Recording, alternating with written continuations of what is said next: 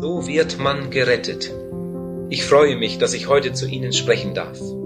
Dieser Tag kann der größte Tag Ihres Lebens werden.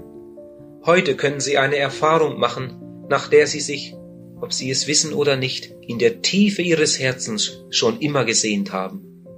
Ich erinnere mich an eine Zeltevangelisation. Weit über tausend Menschen strömten allabendlich zusammen.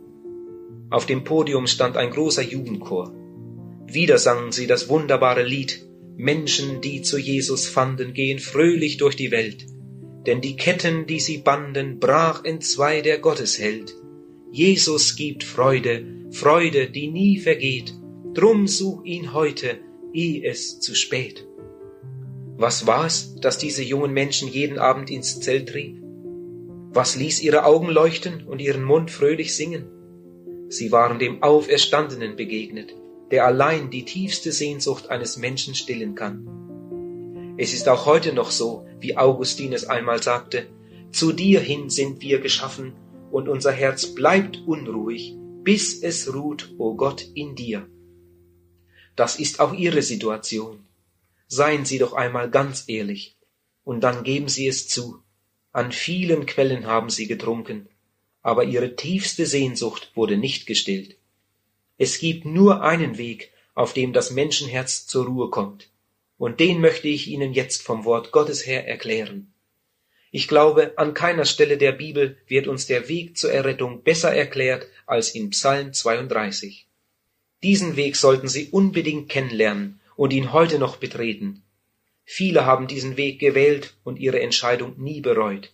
Rückblickend bekennen sie, oh, dass ich ihn so spät erkannte. Es tut mir leid, ich bin betrübt, dass ich so spät geliebt. David sagt, Wohl dem, dessen Übertretung vergeben und dessen Sünde bedeckt ist. Wohl dem Manne, dem der Herr die Schuld nicht anrechnet und in dessen Herzen kein Falsch ist. Da ich's verschwieg, zerfiel mein Gebein, ob meines unablässigen Stöhnens, denn Tag und Nacht lag deine Hand schwer auf mir. Da bekannte ich dir meine Sünde, und meine Schuld verbarg ich nicht. Ich sprach, bekennen will ich dem Herrn meine Übertretungen, du aber vergabst mir die Schuld meiner Sünde. Ob Mann oder Frau, ob jung oder alt, ob reich oder arm, zu welchem Volk wir auch gehören, in diesem Punkt sind wir vor Gott alle gleich. Der Weg zur Errettung führt immer durch drei Stationen. Erstens Sündenerkenntnis. Zweitens Sündenbekenntnis. Drittens Sündenvergebung. Jemand hat einmal gesagt, wenn ein Mensch erst einmal seinen verlorenen Zustand eingesehen hat, ist er schon halb errettet. Aber das ist ja unsere größte Not, dass der Mensch seine eigentliche Not, seine Sünde nicht sieht. Und wenn er sie erkennt, versucht er sie zu verbergen. Wir sind von Natur alle Schauspieler. Immer wieder haben wir es meisterhaft fertiggebracht, uns zu verstellen und einen ganz anderen Eindruck zu erwecken, als es den Tatsachen entspricht.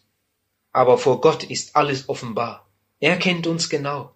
Wir sind vor ihm wie ein aufgeschlagenes Buch. Er kennt alle Seiten unseres Lebens.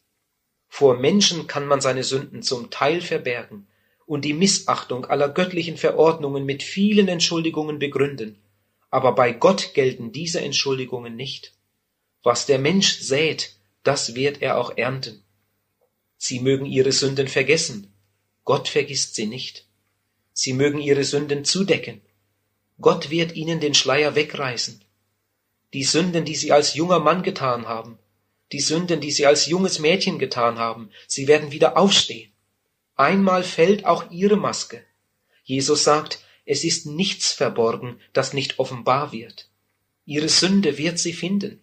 Es sei denn, dass sie Jesus als ihren Retter angenommen haben. Er ist gekommen, zu suchen und zu retten, was verloren ist. Erkennen Sie doch heute Ihre Schuld vor Gott, denn das ist der erste Schritt, die erste Station auf dem Weg zur Errettung, Sündenerkenntnis. Bleiben Sie jetzt aber nicht auf halbem Wege stehen.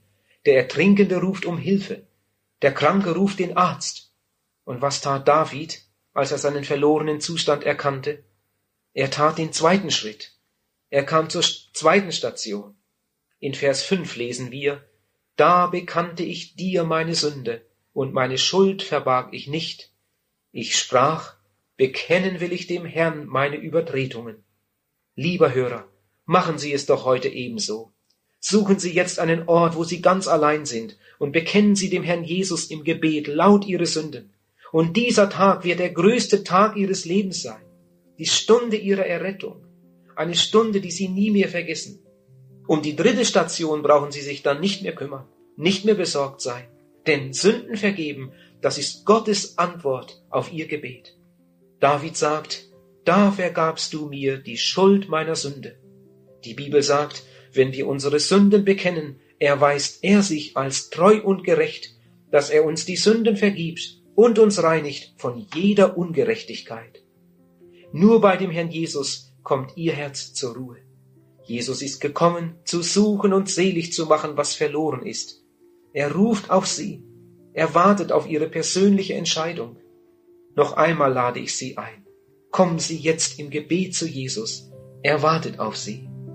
Noch einmal bitte ich Sie, wagen Sie es heute mit Jesus.